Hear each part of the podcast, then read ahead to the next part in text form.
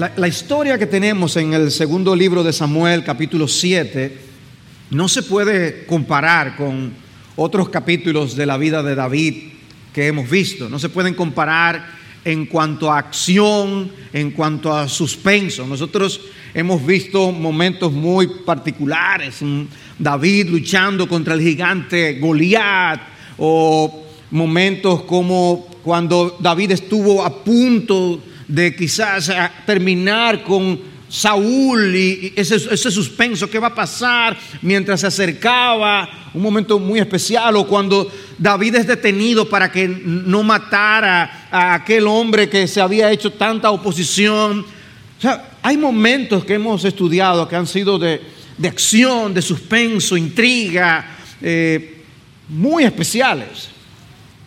Este capítulo no es así. En este capítulo solo tenemos palabras se trata de palabras. Es muy diferente. El Antiguo Testamento tiene momentos trascendentales cuya importancia se resume a veces en un versículo, como un texto como en el principio creó Dios los cielos y la tierra. ¡Wow! ¿Cuánto contenido en un solo versículo? O en Génesis 3.15, esa promesa del Evangelio aún antes de los días del Señor, y pondré enemistad entre ti y la mujer, y entre tu simiente y su simiente. Él te herirá en la cabeza y tú lo herirás en el calcañar. ¿Cuánto significado? O Éxodo 3:14, dijo Dios a Moisés, yo soy el que soy.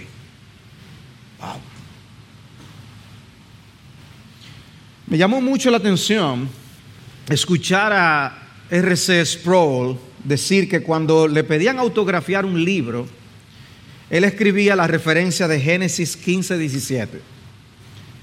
Y él cuenta que normalmente las personas, después que él les dedicaba el libro y les ponía ese versículo, se iban y dice, y a la media hora volvían. Pastor, usted aquí se equivocó. Porque ese versículo como que no tiene sentido. Y él decía, no, no me equivoqué, fue a propósito. Permíteme leértelo y explicártelo. Y él solía hacer eso. El texto dice, y aconteció que cuando el sol ya se había puesto, hubo densas tinieblas. Y aquí apareció un horno humeante y una antorcha de fuego que pasó por entre las mitades de los animales. ¡Wow! ¡Qué versículo! Que, era lo que Sproul veía. Sproul fue tan lejos como decir que si él tuviera que quedarse con un solo versículo del Antiguo Testamento, se quedaría con ese. ¿Qué es lo que Sproul estaba viendo? Bueno, él lo decía porque ese versículo contiene una teofanía o una manifestación del Señor en el Antiguo Testamento similar a lo que Moisés vivió en Génesis 3, versículo 15, versículos del 1 al adelante, de la sección que yo le leí hace un momento. Génesis 15 es el capítulo donde Dios hace un pacto con Abraham. Y era un pacto que no dependía de lo que Abraham hiciera. Dios hace este pacto y Dios mismo cruza con su gloria entre las mitades de los animales que estaban allí divididos. En otras palabras, Dios estaba comprometiendo con Abraham a bendecir su descendencia. Bendición que llegaría hasta nosotros los creyentes en el día de hoy, porque somos hijos de Abraham por la fe. Bueno, segundo de Samuel 7 está en esa misma categoría. De hecho, algunos estudiosos han llegado a expresar que este capítulo contiene los versículos más importantes de todo el Antiguo Testamento. Wow. Nos pasa como con Génesis 15, 17. ¿Por qué? El capítulo narra la ocasión especial, muy especial, de cuando Dios hace un pacto con David. Los pactos son centrales en la palabra de Dios, los pactos de Dios. Nos hablan de esa relación peculiar y especial que Dios ha decidido tener con los suyos. Dios no solo se revela y se da a conocer al hombre, no solo se comunica con el hombre, sino que establece una relación especial con algunos a través de pactos que aunque hechos con individuos, Noé, Abraham, David, impactan a toda la humanidad y al pueblo de Dios de manera particular. Dios hizo un pacto con Noé, un pacto de preservación. El mundo ha perdurado hasta hoy y estamos vivos hoy porque Dios fue fiel a ese pacto. Dice Génesis 9:9, aquí yo establezco mi pacto con vosotros y con vuestra descendencia después de vosotros. Y en el versículo 12, esta es la señal del pacto que hago entre yo y vosotros y todo ser viviente que está con vosotros por todas las generaciones. Un, un pacto que abarca mucho, ¿no? Pero Dios hizo un pacto también con Abraham. Un pacto con el cual prometió bendecir a todas las familias de la tierra. Todos los que somos hijos de Abraham por la fe, somos participantes y beneficiarios de ese pacto. Dice Génesis 17, 9, dijo además Dios a Abraham, tú pues guardarás mi pacto, tú y tu descendencia después de ti por sus generaciones. Y dice Génesis 22, 18, y en tus simientes serán bendecidas todas las naciones de la tierra. No se trataba de Abraham meramente, ni de los primeros descendientes de Abraham. Dios también hizo un pacto con Moisés, un pacto en el cual identificó a Israel como su pueblo. Es el pacto que luego es identificado como el antiguo pacto en las escrituras, en contraste con el nuevo que manifiesta o trae nuestro Señor Jesús. El siguiente pacto que encontramos en la revelación de Dios es el pacto que Dios hace con David y que encontramos en este capítulo 7 de segundo de Samuel. En todo pacto que Dios hace a los hombres, nosotros vamos a encontrar promesas y juramentos. Y es por eso que el meollo de nuestro capítulo no es un momento de acción ni de suspenso, sino palabras. Porque se trata de promesas y de la reacción a esas promesas. Por eso en este, este capítulo lo podemos dividir en dos partes. El capítulo se divide naturalmente en dos partes. Lo que Dios dice a David y lo que David le dice a Dios. De eso que se trata. Así que veamos en primer lugar, en los primeros 17 versículos que fueron los que el pastor Eric leyó, lo que Dios le dijo a David. Lo primero que tenemos es el deseo de David de edificar una casa al Señor. Ese es el contexto en el que ocurre esta historia. Dice el versículo 1, sucedió que cuando el rey ya moraba en su casa y el Señor le había dado descanso de sus enemigos por todos lados, el rey dijo al profeta Natán, y se nos introduce aquí este personaje, Natán, el profeta, mira, yo habito en una casa de cedro, pero el arca de Dios mora en medio de cortinas. Entonces Natán dijo al rey, ve, haz todo lo que está en tu corazón, porque el Señor está contigo. Es interesante saber, David sintió que había algo que no estaba bien. Dice, yo vivo en este tipo de vivienda y, y Dios, había algo que, que le inquietó. Y él habla entonces con el profeta Natán, que a partir de ahora juega un papel importante en la vida de David. Eh, es interesante que en primero de Crónicas 29, 29 Dice, los hechos del rey David, desde el primero hasta el último, están escritos en las crónicas del vidente Samuel, en las crónicas del profeta Natán y en las crónicas del vidente Gad. Ya hemos visto a Samuel, ya hemos visto a Gad y aquí se nos introduce a Natán. En la cultura imperante no era extraño que los reyes edificaran templos a sus dioses como gratitud por sus éxitos. Ah, mi, mi Dios me bendijo, yo hago algo por él y edificaban un monumento. Natán da el visto bueno a las intenciones de David. Su argumento principal es porque el Señor está contigo. Pero casi inmediatamente el maravilloso plan de David es rechazado por el Señor.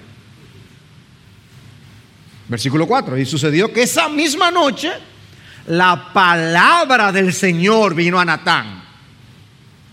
La otra que había salido de la boca de Natán no era de Dios.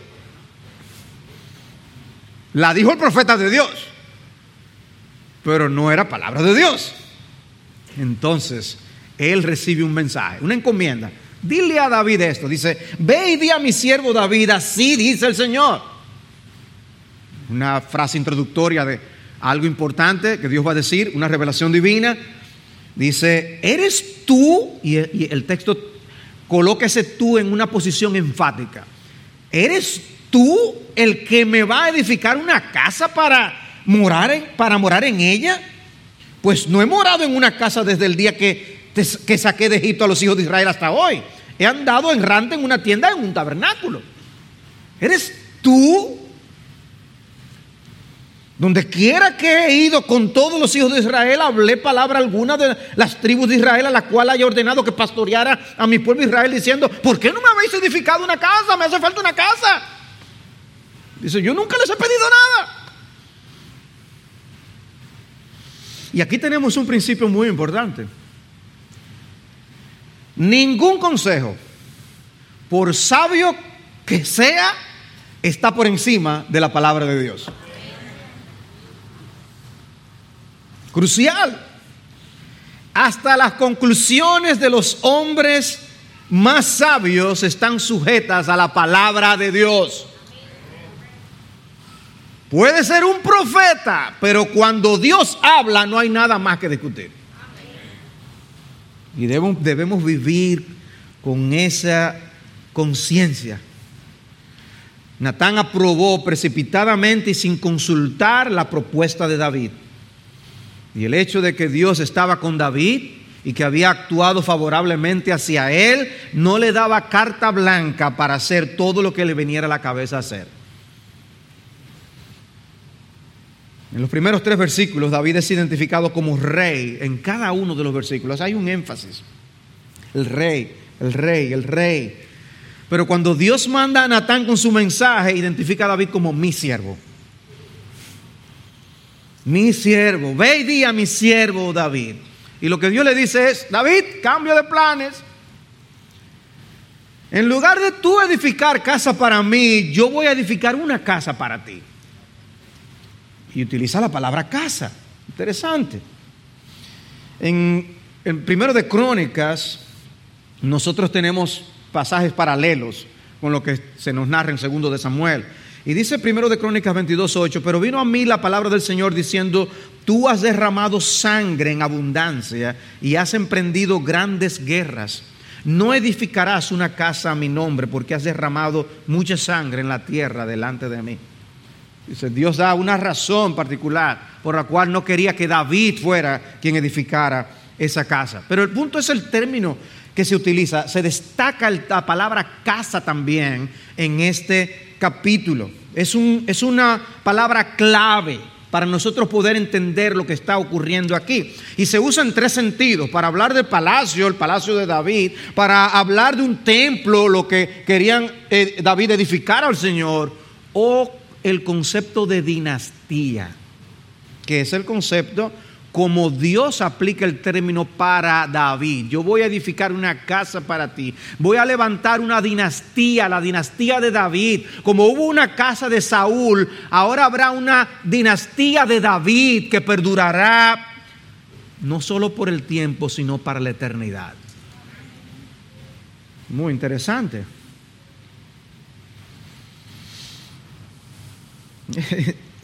llama la atención la manera como Dios habla de, su experiencia con el pueblo de Israel. Dice, yo no he morado en casa desde el día. la, gente pensaba que podía limitar a Dios a un lugar, confinarlo a un lugar. Yo no, yo no he vivido en casa, dice Dios. Dice, he andado errante en una tienda, en un tabernáculo. Ese es nuestro Dios. En otras palabras, diciendo, yo he compartido el estilo de vida de mi pueblo. Nunca los amonestó por no haber hecho una morada fija para él. Y es interesante si recordamos las palabras de Pablo en Atenas, cuando dice Hechos 17:24, el Dios que hizo el mundo y todo lo que en él hay, puesto que es el Señor del cielo y de la tierra, no mora en templos hechos por manos de hombres, ni es servido por manos humanas, como si necesitara de algo, puesto que Él da a todos vida y aliento y todas las cosas. Y ahí estaba David diciendo, ay, me da pena el Señor.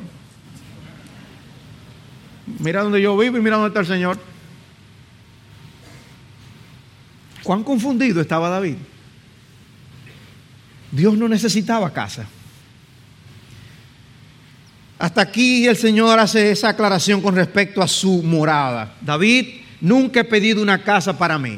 A partir del versículo 8 tenemos el contenido entonces de lo que Dios sí quería decir a David.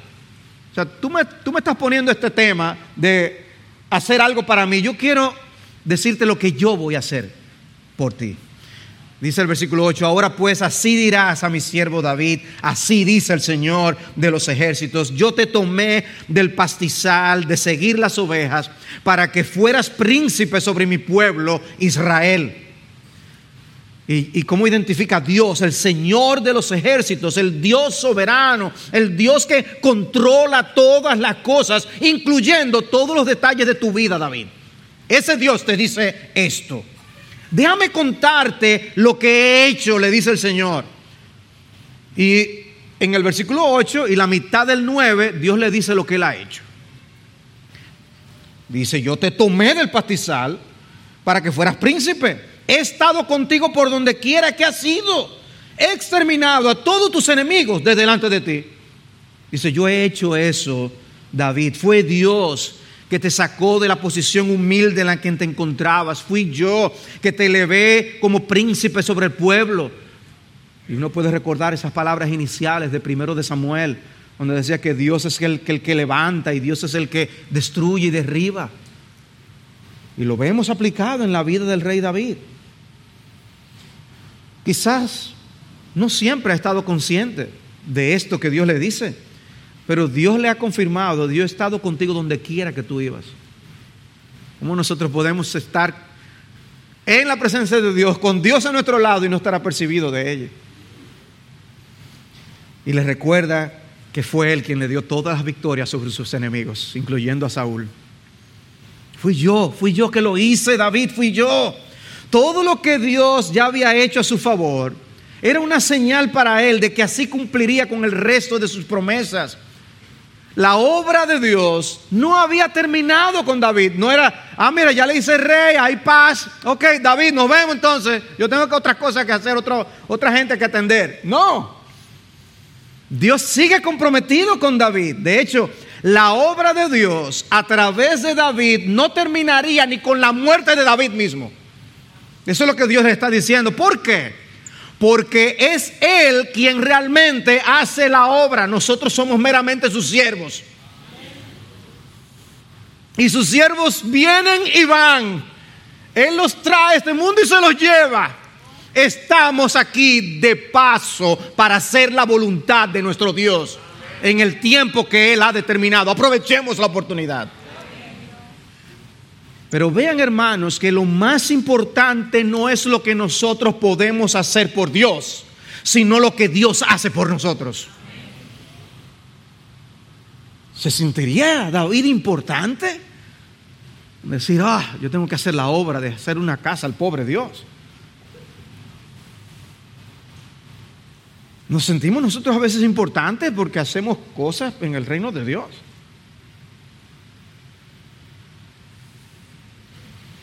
Y no digo esto para que concluyamos que Dios no quiere que hagamos nada. Esa no es la idea. Es Él mismo que nos ordena hacer muchas cosas. Lo que el Señor no quiere es que nosotros nos veamos como lo central. Que lo que hacemos es lo verdaderamente importante. David no es el protagonista de la historia. Todo lo que ha podido hacer ha sido porque Dios obró a través suyo, porque estuvo con él, como cuando vimos lo que pasó con Goliat. Porque el Señor tiene una manera tan distinta de actuar a nosotros. Los hombres nos enorgullecemos y aunque seamos un relleno en la película, terminamos creyéndonos que somos protagonistas. De niño, yo una vez participé en un comercial de un banco. Yo, debí tener quizás unos 10, 11 años, me imagino yo. Ni siquiera estoy seguro. Yo tenía que, junto con otros niños, llevar una bolsa de dinero a un camión de valores y ponerlo ahí. Y pues, ahí sale el comercial y voy a ver, a verme en, el comercial y ¿qué fue? Sí, otra vez, otra vez. Lo pusieron a velocidad rápida. Solo yo sabía que yo estaba ahí. Pensaba que podía ser el protagonista, pero... Eh, hermanos, eso es lo mismo que nos pasa a nosotros. La historia de la redención nos queda grande. No se trata de nosotros, se trata del Señor. Ni la obra del hombre que Dios más haya usado en esta tierra. No es su obra, es la obra del Señor. David murió y la obra de Dios continuó. Salomón subió al trono, murió. Roboán murió. Asa, Ezequías, Josías, etc. La vida es el teatro temporal en el que desempeñamos el papel que el Dios eterno nos asigna. Pero el propósito de Dios trasciende el tiempo, porque esto no es. Cuán equivocados estamos si pensamos que esto poco que estamos haciendo aquí y allá es la gran cosa. Cuán equivocados estamos. Hay que hacerle un templo al Señor. Hay que ayudarlo. No mirando nosotros las cosas que se ven, 2 Corintios 4, 18, ¿recuerdan? Sino las que no se ven. Pues las cosas que se ven son temporales, pero las que no se ven son eternas. Por fe debemos andar y no por vista.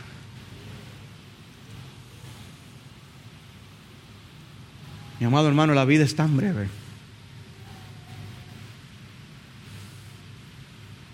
La vida es tan breve para hacer la voluntad de Dios. Y nos creemos que esto es. En, muchos en, muchos, en muchos momentos albergamos la idea como si debiéramos permanecer aquí por mucho tiempo y, y que de esto se trata todo. Y Dios nos dice, no, piensa más allá, más allá, David, no es esto. Es lo que estoy haciendo a través de ti y del otro que viene y del otro que viene, para que venga el Salvador y en Él todos lleguemos a la eternidad. No es esto. Hermanos, ¿quién es el invitado de honor en el teatro de este mundo? Sino nuestro Señor. Pero como dice alguien, tendemos a malinterpretar la humildad de Dios. Si nosotros tuviéramos un, un pequeño huequito en el cual mirar en el aposento alto, cuando estaban los discípulos allí con el Señor, ¿a qué conclusión hubiéramos llegado? No conocemos a nadie de los que están ahí. ¿A qué conclusión que llegamos? Bueno, yo no sé quién es el dueño de la casa ni quién es la figura principal, pero no es el que está lavando los pies. Algunos de los otros son los más importantes. Malinterpretamos las cosas. ¿Quién es la figura importante aquí? David, David es el rey. Ese es el hombre.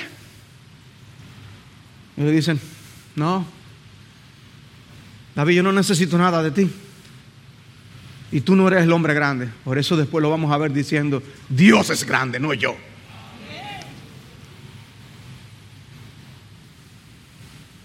¿Qué promesas le hace el Señor?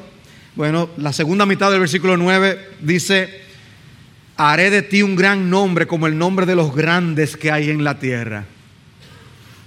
No, no es que tú te vas a hacer alguien grande, yo haré de ti alguien grande, relativamente hablando. Algo similar Dios le había prometido a Abraham, Génesis 12:2. Haré de ti una nación grande y te bendeciré y engrandeceré tu nombre. Hermanos, si lo que verdaderamente importa es lo que podemos obtener en esta vida, ¿de qué le sirvió a Abraham el nombre engrandecido después de su muerte? Yo te voy a engrandecer, pero se muere Abraham. ¿Y qué pasó con la promesa? Bueno, precisamente va a ser grande por todo lo que va a pasar después con sus descendientes. Ah, pues, pero ya eso se quedó ahí para Abraham. No. Porque recuerden lo que dice Hebreos 11, que él está, mirando una casa cuyo constructor y arquitecto es Dios. No es de aquí, no es de eso que se trata. Dios estaba sembrando esperanza en Abraham cuando le dijo eso, como ahora lo estaba haciendo con David. Pero inmediatamente después se hace evidente que el asunto no se trata de David, versículo 10. Asignaré también un lugar para mi pueblo Israel y lo plantaré allí a fin de que habite en su propio lugar y no sea perturbado de nuevo, ni les aflijan más los malvados como antes y como desde el día en que ordené que hubiera jueces sobre mi pueblo Israel, etc. Dios menciona aquí al pueblo. El rey era un siervo de Dios para Dios ministrar a su pueblo. Así debían verse los reyes. El Señor se está comprometiendo no solo con David, está comprometiéndose con el pueblo.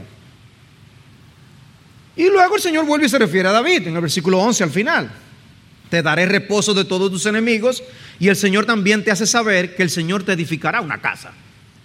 Está nuestra palabra allí. Yo te voy a levantar una casa, yo voy a hacer una dinastía contigo.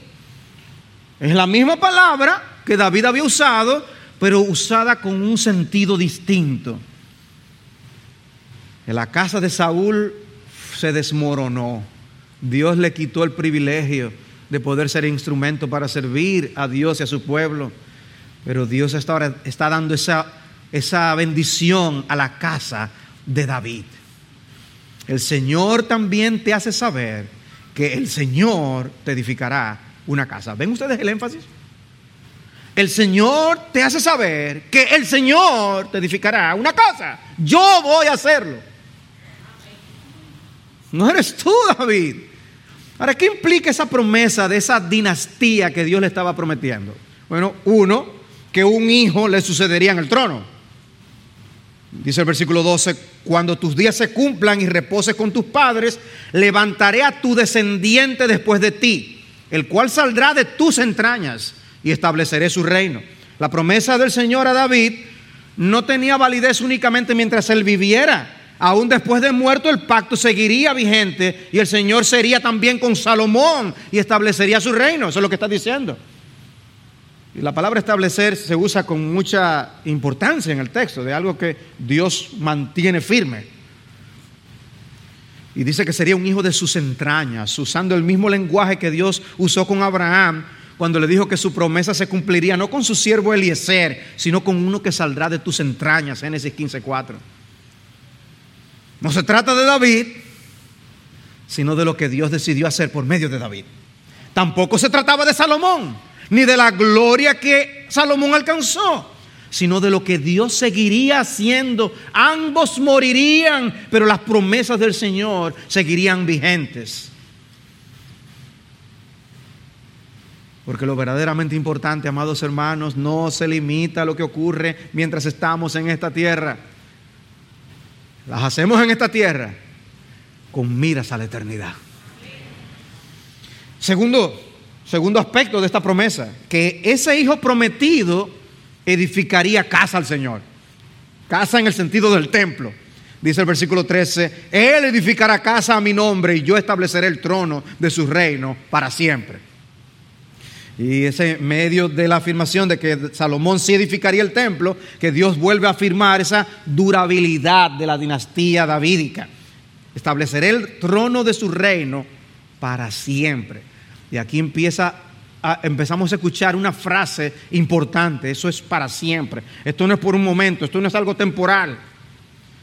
Tercer aspecto, Dios promete una relación especial con los miembros de su dinastía. Dios promete una relación especial y véanlo en los versículos 14 y 15. Dice, yo seré padre para él y él será hijo para mí.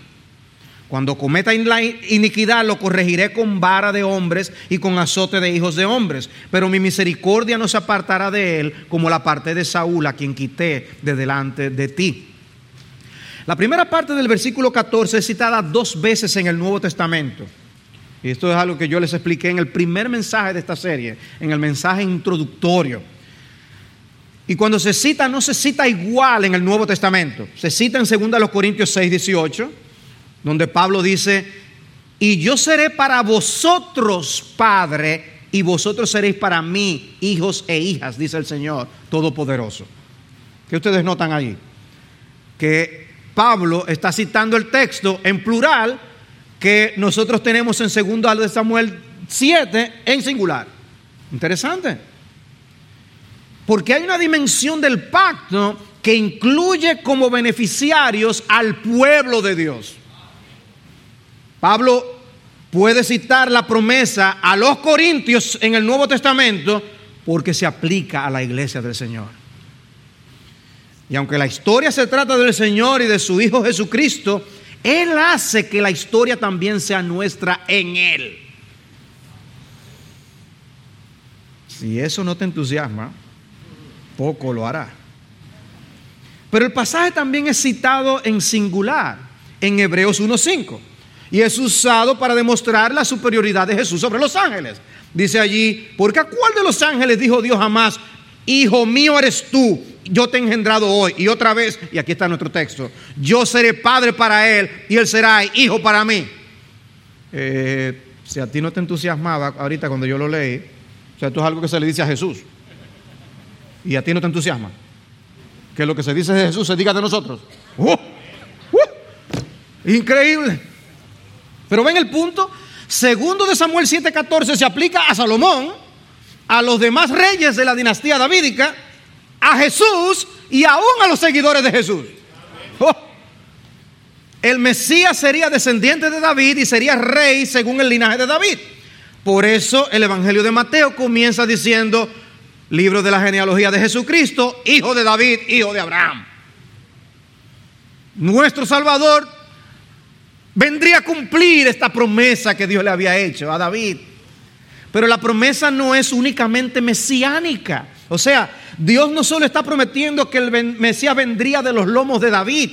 Dios realmente está estableciendo una relación especial con los descendientes de David. Por eso habla aún del pecado de ellos. Y eso es una de las cosas que nos muestra o nos da luz que no solo se está hablando del Mesías, porque en el caso del Mesías él nunca pecaría. Está hablando de descendientes que sí pecarían. Y sabemos lo que hizo Salomón y lo que hicieron otros de los descendientes de David. Dice, cuando cometa iniquidad lo corregiré con vara de hombres y con azotes de hijos de hombres. El mejor papá del mundo, eso es lo que hace. Ve a ver si tú quieres imitarlo. Dios va a lidiar con ellos como un padre fiel con sus hijos. Si hay que castigar y corregir, pues lo hace. Sin embargo, añade esta maravillosa promesa, versículo 15. Pero mi misericordia no se apartará de él como la aparté de Saúl, a quien quité de delante de ti. ¿Qué pasó con Saúl? Dios está diciendo, vino un momento donde ya no hubo misericordia para Saúl. Cualquiera oye eso y dice, uy, o sea que lo que Dios hace conmigo, esa misericordia que Dios me muestra, se puede ir a sí mismo ya. Dios les está diciendo a David, en el Antiguo Testamento, señores, mi misericordia nunca se apartará de ti, de los tuyos va a ser diferente que con Saúl. No es lo mismo. ¿Y saben cuál es la palabra para misericordia que se utiliza? Geset. Que yo les había mencionado anteriormente que se usó cuando el pacto entre Jonathan y David. Ellos se trataron con ese Geset, con ese amor, con esa misericordia de pacto. Y Dios está diciendo aquí, te prometo David tratarte siempre con misericordia. Aunque castigue a tus descendientes, siempre misericordia, mi misericordia estará contigo. El Salmo 89 hace referencia al pacto de Dios con David. Es hermoso. Dice en el versículo 28, para siempre conservaré mi misericordia, Gesed, hacia él, y mi pacto le será confirmado. Pero ahora escuchen a partir del versículo 30 en el Salmo 89. Si sus hijos abandonan mi ley y no andan en mis caminos, si violan mis estatutos y no guardan mis mandamientos, entonces castigaré con vara su transgresión y con azote su iniquidad. Pero no quitaré de él mi misericordia, Gesed ni obraré falsamente en mi fidelidad, no quebrantaré mi pacto, ni cambiaré la palabra de mis labios. Una vez he jurado por mi santidad, santidad y no mentiré a David. Gloria al nombre de nuestro Dios. Como en Él precisamente nos nos, nos va a tratar como un padre fiel trata a sus hijos y nos va a reprender, nos va a amonestar, nos va a castigar, pero nunca, nunca nos negará. Porque ya hay una relación especial establecida entre Él y los miembros del pacto. Yo seré para ellos padre y ellos serán hijos e hijas, dice el Dios Todopoderoso. Su descendencia será para siempre y su trono como el sol delante de mí. ¿Cómo es el sol para nosotros? Eso, podemos contar con que ese sol va a salir al otro día. Eso está ahí fijo. Y dice, será establecido para siempre como la luna, fiel testigo en el cielo. Dice, así como vemos siempre la luna, siempre está, siempre está ahí. Dice, así mismo siempre estará mi misericordia para con los míos. Qué hermosura. La firmeza del pacto davídico no estaría determinada por la conducta de los descendientes de David. Es pura misericordia, es pura gracia. Pero en cuarto lugar se dice algo más de la dinastía. Y es que sería una dinastía eterna. Versículos 16 y 17, tu casa y tu reino permanecerán para siempre delante de mí, tu trono será establecido para siempre. Conforme a todas estas palabras y conforme a toda esta visión, Así habló Natán a David. Y ahí la palabra, la frase que yo les decía que también se usa en este capítulo, que es muy importante, se usa ocho veces para siempre. La dinastía davídica no sería cortada como con Saúl. Pero ese para siempre está apuntando más lejos que lo que quizás podían ver los que escuchaban primero eso ahí nos apunta al reino eterno de nuestro Señor Jesucristo. Dice el Salmo 132, 11, el Señor ha jurado a David una verdad de la cual no se retractará. De tu descendencia pondré sobre tu trono.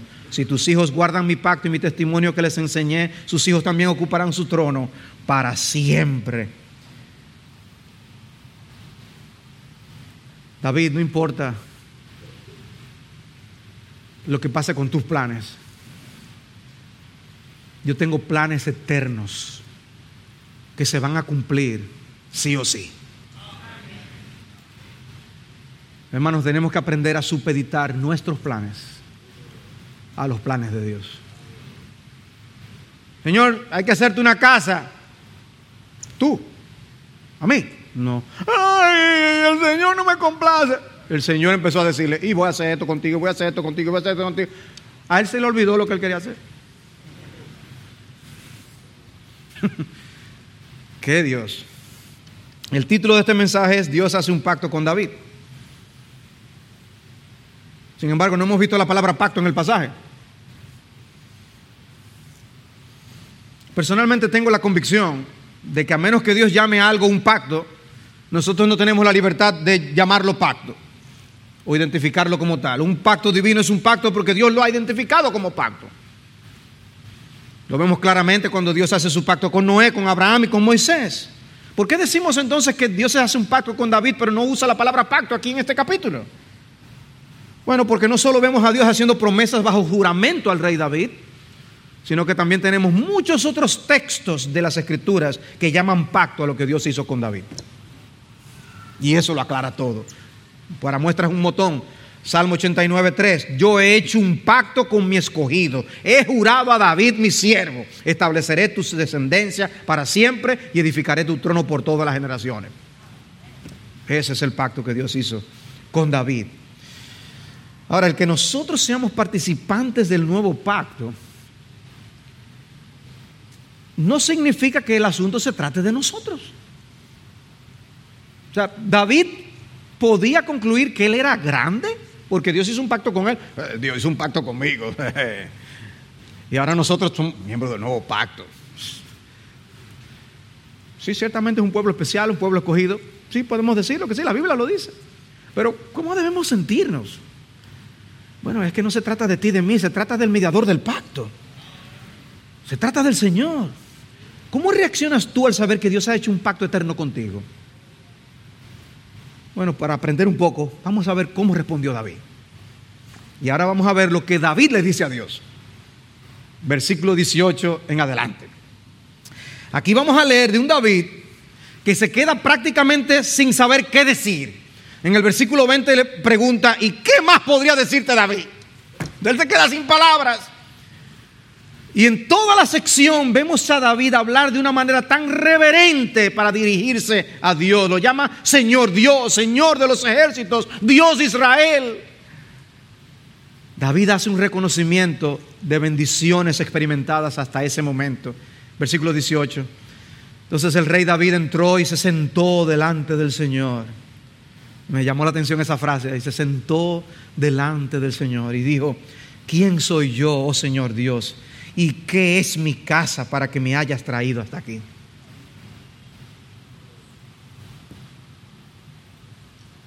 ¿Quién soy yo?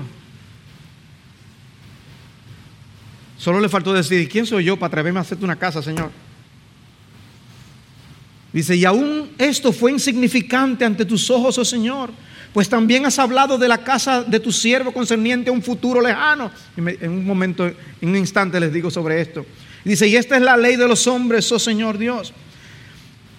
Los versículos 19 y 20 son difíciles hasta de traducir. Dice el 20, ¿y, qué más podría decirte David? Pues tú conoces a tu siervo, oh Señor Dios.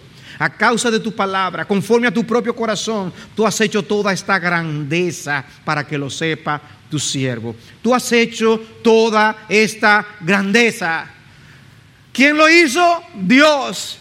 Dios hizo algo grande, has hecho esta grandeza y la grandeza no soy yo. La grandeza es la magnífica obra de redención que tú has diseñado y que has llevado a cabo en el tiempo. No era que David se había olvidado de su identidad. ¿Y quién soy yo? Es que él está entendiendo lo poco que es él delante de un Dios tan grandioso, tan glorioso, que Dios haya hecho un pacto conmigo que Dios haya hecho un pacto contigo y conmigo. Él reconoce que es Dios que lo ha llevado a la posición en la que se encuentra. Me has traído hasta aquí. Pero en el versículo 20 David usa una expresión equivalente a, y como si esto fuera poco, también has hablado del futuro de mi dinastía a largo plazo. David está asombrado por el alcance y la extensión del pacto, a todo lo que este pacto cubre hasta nosotros aquí hoy. ¡Wow! El final del versículo 19 es difícil de traducir, como yo les decía, por eso hay, se ha traducido de diversas formas. Literalmente, en lo que habla es: esta es ley de, para los hombres, esta es ley de los hombres, como traduce la Biblia de las Américas. Pero la Reina Valera dice: es así como procede el hombre, porque es difícil de traducir. La nueva versión internacional lo traduce de una manera que me, me, me gustó y llama la atención. Dice: Tal es tu plan para con los hombres. Eso es como esto, eso es la ley, la forma en la que tú actúas con los hombres. O como dice la Biblia textual, cuán grande designio para un hombre. Dice un autor, la promesa a David es instrucción que informa a toda la humanidad que a través de la dinastía de David Dios cumpliría su antigua promesa pactal de redimir a la humanidad.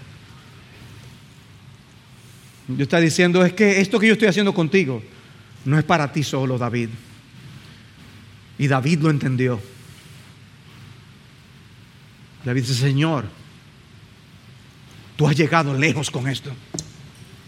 Tú has llegado tan lejos con esto. Esto no se trata de mí ni de mi pueblo Israel. Se trata del hombre. En otras palabras, lo que el texto parece estar afirmando es que por medio de David Dios proveería un rey para toda la humanidad. Y así como se dijo que en Abraham serían bendecidas todas las naciones de la tierra, Dios ahora está afirmando que en David sería bendecida la humanidad. El Mesías sería un hijo de David. Y no se trata meramente de una promesa de sucesión, sino de salvación. Y, esa frase entonces, para que lo sepa tu siervo, Dios quería que David lo supiera. Dios es el autor de todo, lo reconoce y dice, y ahora tú quieres que yo sepa todo eso, Señor. Wow. Y en el versículo 22 luego dice, oh Señor Dios, por eso tú eres grande. Pues no hay nadie como tú, ni hay Dios fuera de ti, conforme a todo lo que hemos oído con nuestros oídos. Por eso cantamos cuán grande es Dios. Porque esa es la canción que debe salir de nuestros labios al entender el plan de salvación que Dios ha hecho para salvarnos y hacernos sus hijos. El meditar en las acciones de Dios nos deja ver algo de esa grandeza de Dios. Por causa del tiempo no lo voy a leer, pero les exhorto a que lean Deuteronomio 4, 32 en adelante. Como, Dios, Dios mismo le, le dice, o sea, ¿Se ha hecho alguna obra como esta que yo he hecho? Chequen a ver si en la historia aparece alguien que haya hecho algo similar. A, lo mejor aparece una página por ahí, le dice el Señor. En otras palabras, nuestro Dios es único. Y nosotros privilegiados de ser su pueblo. Y de ahí David pasa a expresar su asombro por la bendición presente que posee Israel de ser el pueblo de Dios. Versículo 23. ¿Y qué otra nación en la tierra es como tu pueblo Israel, al cual viniste a redimir para ti como pueblo, a fin de darte un nombre y hacer grandes cosas a favor, a su favor y cosas portentosas para tu tierra ante tu pueblo, que rescataste para ti de Egipto, de naciones y de sus dioses, pues tú has establecido para ti a tu pueblo Israel como pueblo tuyo para siempre, y tú, Señor, has venido a ser su Dios ¿Qué estamos viendo aquí? Hay un énfasis. Yo, subrayé cada vez que aparecía tu pueblo, tu pueblo, tu pueblo. Es tuyo. Y eso es un lenguaje de pacto. Yo seré su Dios y ellos serán mi pueblo. Por eso nosotros podemos decir, ya pertenezco a Cristo. Y Él pertenece a mí. Una relación eterna con nuestro Salvador. Él decidió establecer una relación eterna con los suyos.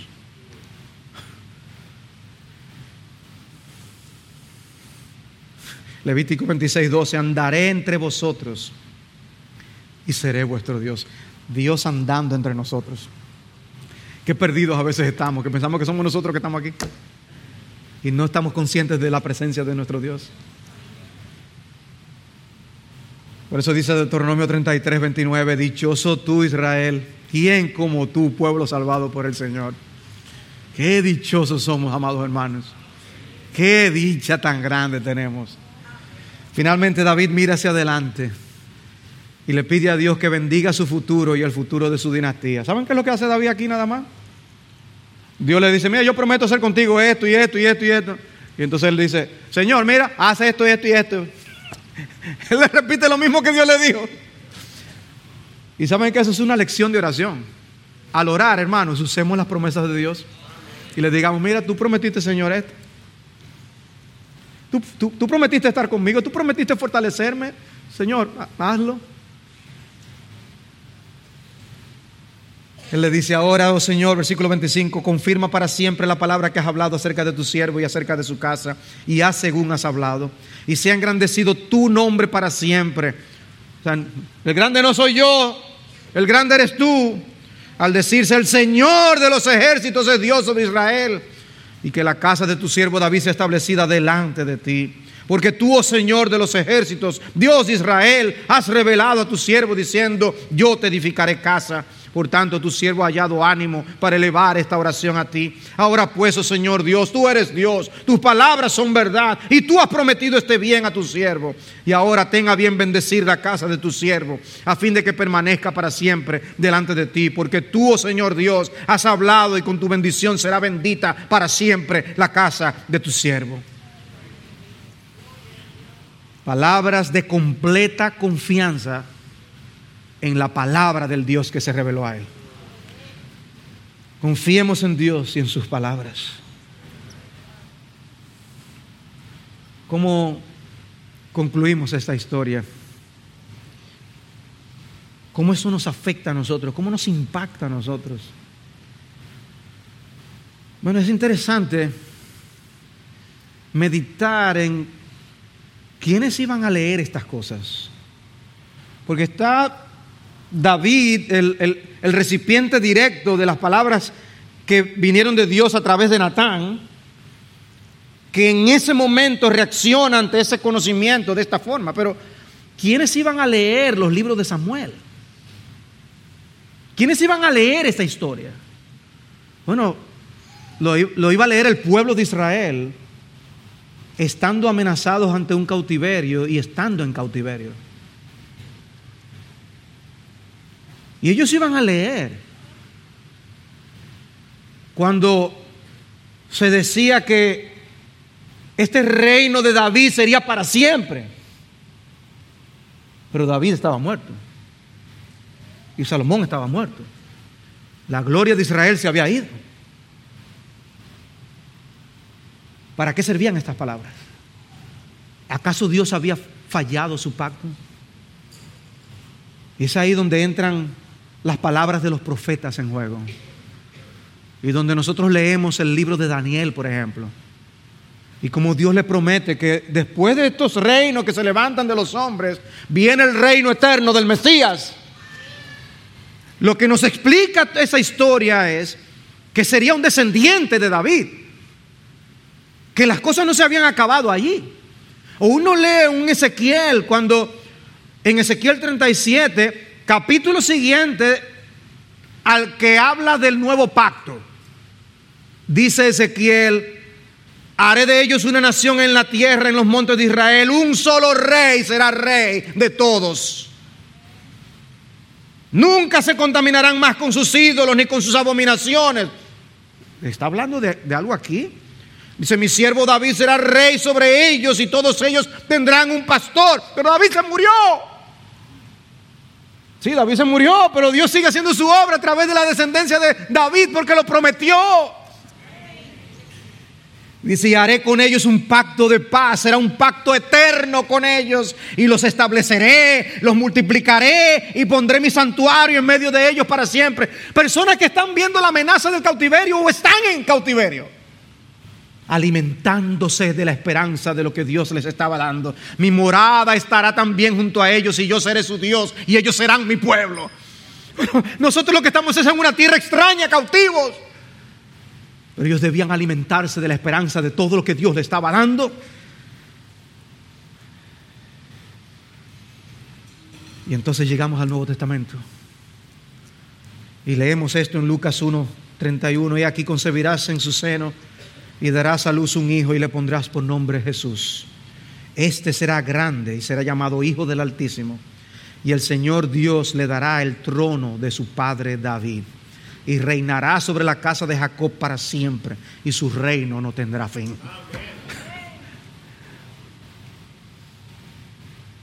Y luego encontramos a Pablo en Hechos 13. Y nosotros os anunciamos la buena nueva, la buena noticia de que la promesa hecha a los padres, Dios la ha cumplido a, a nuestros hijos al resucitar a Jesús. Como también está escrito en el Salmo segundo, Hijo mío eres tú, yo te he engendrado hoy. Y en cuanto a que le resucitó de entre los muertos para nunca más volver a corrupción, Dios ha hablado de esta manera. Os daré las santas y fieles misericordias prometidas a David. El Gesed de Dios de que yo nunca dejaré de actuar en un amor de pacto para contigo y tus descendientes. Él fue sepultado, pero resucitó, no como David que quedó en la tumba. Y dice, por tanto, hermanos, sabed que por medio de él se ha anunciado perdón de pecados. Hay un perdón de pecados hoy disponible para los pecadores por ese Jesús que es descendiente de David, que Dios levantó para la salvación de los hombres. Y recordemos cómo Jesús se presenta a sí mismo en Apocalipsis. Yo soy la raíz y la descendencia de David. Apocalipsis 22, 16. Cuando el libro va terminando, el libro de Apocalipsis, deja esa nota. Yo soy la raíz de David. ¿Ustedes han visto esos árboles que quitan, que solamente queda el toconcito? Me dice, bueno, se embromó la cosa. Ya eso, ya eso, ya esto se perdió. No hay esperanza. Y el Señor está diciendo, no, mira la raíz de Isaí. Citando Isaías 11.1, y brotará un retoño del tronco de Isaí y un vástago de sus raíces dará fruto. Pero, pero volvemos a, volvamos a pensar, hermano. ¿Quiénes son los que están oyendo esto? Ya David se murió. Jesús murió y se fue. Y estos hermanos están siendo perseguidos. Y Dios le dice, yo soy la raíz de David. Y ah, eso significa que así como veía el pueblo que estaba en la cautividad y no se ve nada en el panorama, Dice, yo cumpliré mi promesa y levantaré de ese tronco de Isaí. Voy a levantar al Mesías. Y el Mesías vino. Y ahora nos dice a nosotros que estamos viviendo en días difíciles, con un panorama que nos dice, bueno, la cosa se está poniendo negra. Los poderes del universo parece que se están confabulando todos contra el pueblo de Dios. Y Dios nos dice, no te apures, que yo soy la raíz de Isaí. Ese tronco se levantará yo soy vuestra esperanza. No pongamos nuestros ojos en cómo se ve el panorama. Porque, óigame, cuando uno ve ciertas cosas y lo que está pasando, uno dice, wow, qué duro está el asunto. Pero Dios nos dice, no, no ten cuidado donde tú colocas tus ojos. Tenemos que ver qué es lo que Dios nos está prometiendo a nosotros, de que ese Dios fiel cumplirá la promesa, porque es un reino eterno, el que nos ha prometido, y que no se trata de esto, esos que escucharon ese mensaje de Apocalipsis, ¿saben qué le pasó a ellos también? Se murieron también. Y no lo vieron. Pero nosotros tenemos que alimentar nuestra esperanza. ¿Y saben qué puede pasar también? Que nos muramos también. Porque esto no es, amados hermanos. Estamos preparándonos para la eternidad, trabajando para la eternidad. ¿Cuánto tiempo te queda a ti y a mí para, para sembrar en el reino de Dios, para hacer tesoros en el reino de los cielos? ¿Cuánto tiempo te queda a ti y a mí? ¿Cuánta energía, cuánta fuerza, cuánta mente y cabeza para usar lo que somos para la gloria de Dios? Para sembrar para la eternidad. ¿Cuándo comenzarás a cosechar para Dios? ¿O vas a esperar cuando todo esto se te termine y tus fuerzas no queden ninguna?